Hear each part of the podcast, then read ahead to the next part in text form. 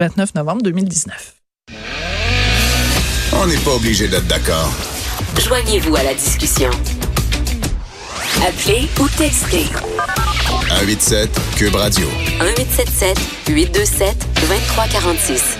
Il y a dans les pages d'opinion du Journal de Montréal, Journal de Québec, un texte qui fait beaucoup jaser, en tout cas justement sur les médias sociaux. Je le vois beaucoup, beaucoup, beaucoup. Euh, les plein de gens qui le partagent. C'est même tendance sur Internet en ce moment. C'est un texte de l'avocat euh, François Côté sur la laïcité et la charte canadienne. Le titre est assez clair. Le Québec n'y a jamais consenti. Maître François Côté, euh, avocat, est au bout de la ligne. Bonjour, Maître Côté. Bonjour, Madame Durocher. Écoutez, euh, vous aviez annoncé hier sur les médias sociaux que vous alliez euh, déposer une bombe médiatique aujourd'hui. Et en effet, l'effet est réussi. Il y a des milliers de gens qui l'ont partagé. Euh, Qu'est-ce que vous vouliez, à quoi vous vouliez nous sensibiliser avec ce texte-là en disant la charte canadienne, le Québec n'y a jamais consenti? D'abord et avant tout, bon, c'est peut-être une part de l'historien en moi, parce que je suis également prof d'histoire du droit, mais c'est qu'on a collectivement, à titre de société, un devoir de mémoire, non seulement pour hier, mais pour aujourd'hui et particulièrement pour demain. Mhm. Parce que c'est la compréhension du passé qui aide à comprendre le présent, ainsi que l'avenir qui se profile devant nous. Et ce que je tiens à rappeler, ce qui, d'après moi, et je, je suis loin d'être le seul à le penser, explique pour une immense part le conflit entre les deux grandes visions sociales, entre les deux grandes visions du droit qu'on voit dans le dossier de la laïcité, c'est que on, est face à l'incompatibilité caractérisée du multiculturalisme canadien et de la charte des droits et libertés, la charte canadienne des droits et libertés, pardon, qui a été imposée au Québec sans son consentement en 1982 mmh. et que c'est cet instrument-là qu'on nous a imposé alors qu'on disait non. On n'a pas simplement été ignoré. Le Québec disait non. René Lévesque disait non.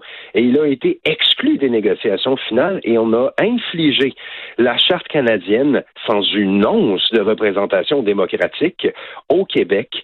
Et cette Charte canadienne, c'est elle qu'on invoque aujourd'hui mhm. pour chercher à censurer la volonté nationale et démocratique de la population québécoise. Et je pressens j'en suis convaincu, qu'on se dirige à grande vitesse vers un tremblement de terre politique sur cette question.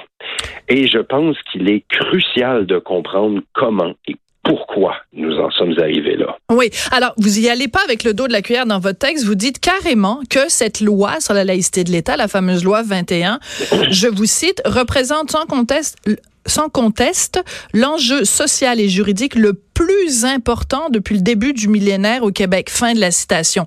C'est si Absolument. on est vraiment donc, selon vous, à une croisée des chemins. Il va y avoir avant la loi 21 et après la loi 21. Quelle pourrait être l'issue justement de ce, de ce point tournant?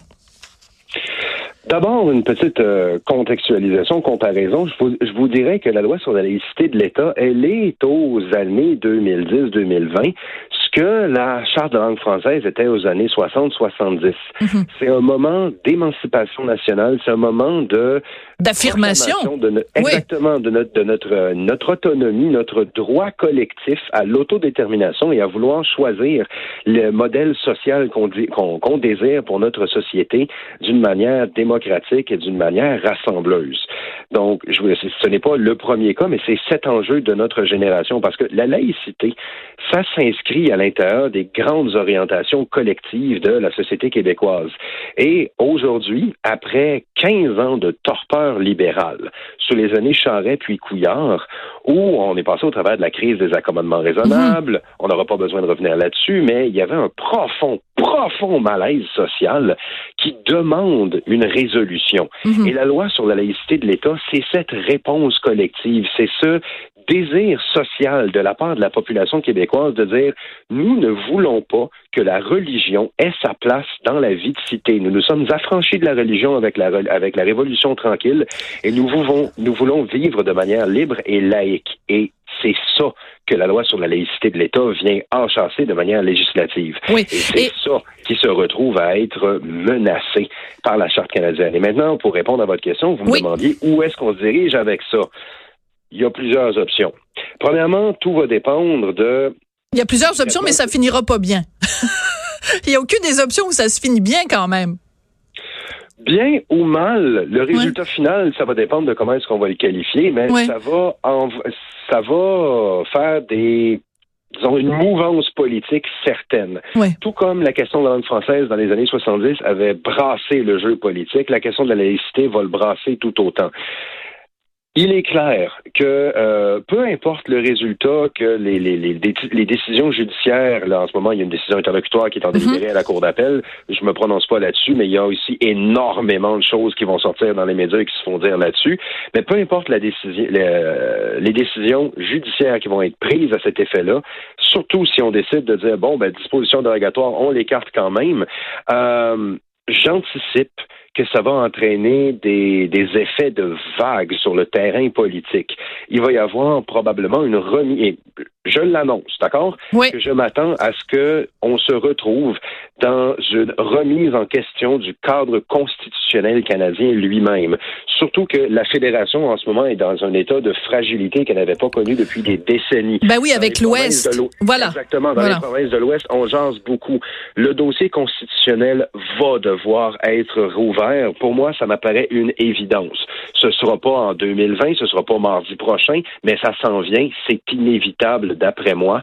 Et pour le Québec, la capacité même d'être capable d'adopter des politiques sociales qui reflètent sa société distincte, mhm. le contrôle national de notre autonomie, de notre droit et de notre vivre ensemble collectif va être au cœur des revendications dans cet enjeu-là. Et après ça, dans quelle direction est-ce que ça va aller? L'histoire nous le dira, mais... Mais ça va être crucial. Ça va être crucial. absolument.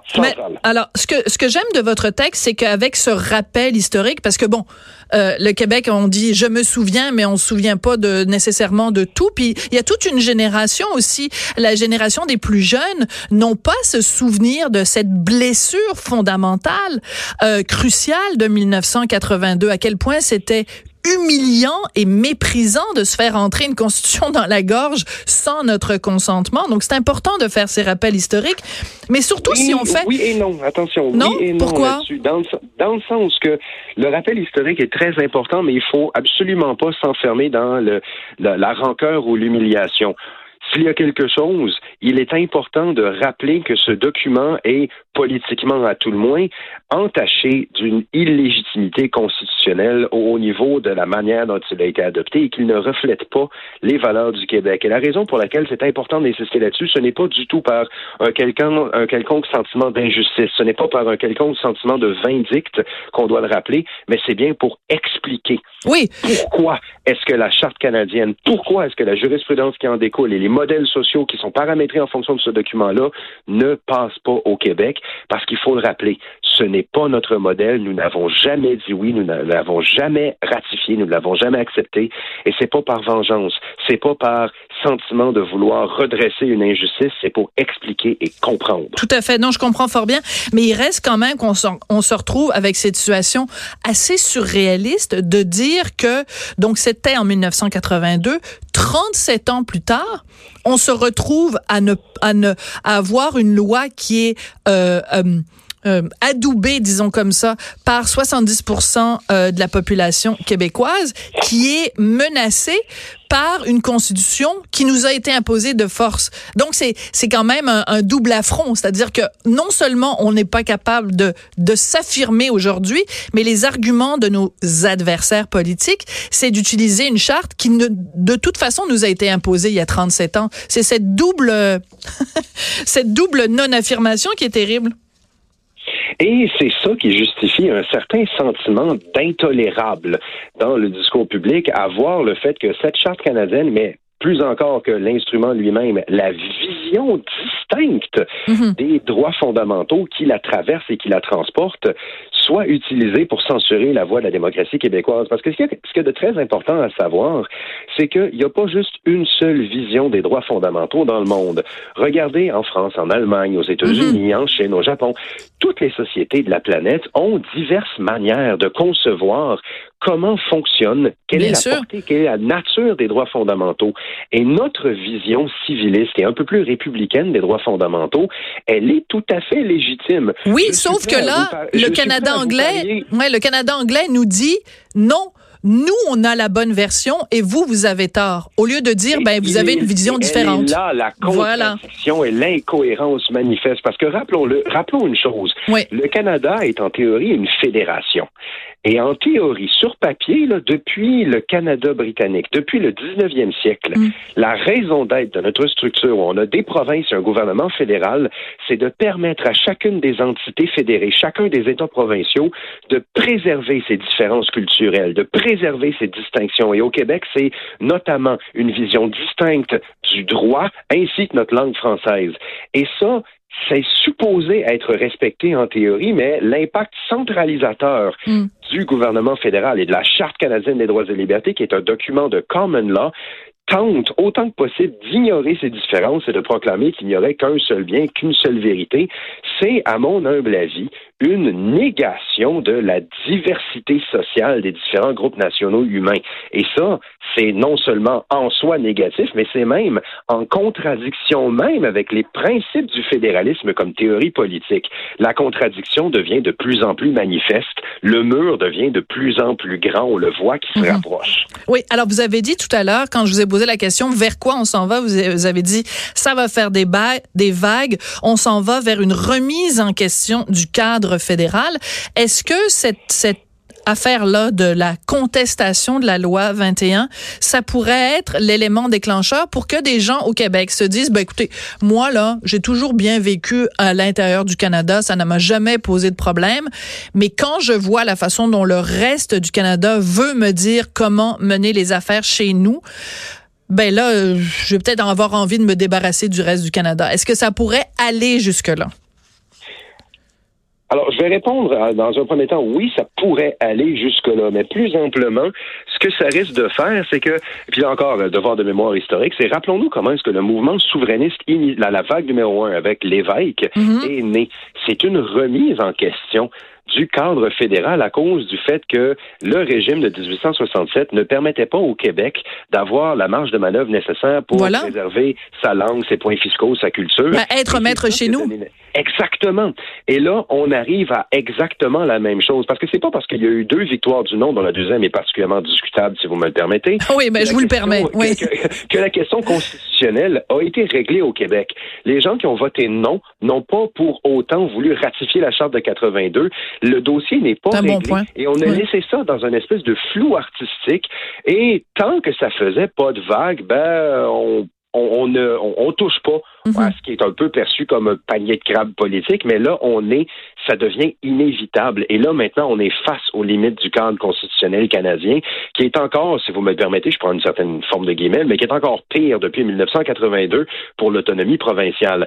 Et ça, justement, même s'il y a des gens qui disent, ah, écoutez, les arguments souverainistes de la, langue française, version Lévesque, version Parizeau, je m'y rattache pas, c'est le combat d'une ancienne génération, ça, c'est juste une pointe, c'est juste un révélateur de quelque chose de mhm. beaucoup plus grand. Excusez-moi. Non, ça va. C'est juste quelque chose de, révélateur de, quelque chose de beaucoup plus grand qui est justement le problème de, l'autonomie du Québec à l'intérieur du cadre canadien. Oui. Et ça, qu'on soit souverainiste version Lévesque ou qu'on soit autonomiste plus moderne, la même question demeure. Oui. Est-ce qu'on peut décider par nous-mêmes et est-ce que le reste de la fédération peut reconnaître qu'on est distinct? C'est ça, c'est la question fondamentale qui se pose en ce moment. Ça va être passionnant. Écoutez, je, je, je, je sais qu'on jongle avec des concepts quand même euh, juridiques complexes, mais mon Dieu, ça va être absolument passionnant à suivre, peu importe de quel côté de la ligne on, on, se situe. Maître Côté, merci beaucoup. Alors, j'encourage... Euh, un plaisir. J'encourage tout le monde à aller lire euh, votre texte. Donc, laïcité et charte le Québec n'y a jamais consenti. Il y a beaucoup de rappels historiques importants. Maître François Côté est avocat. Merci.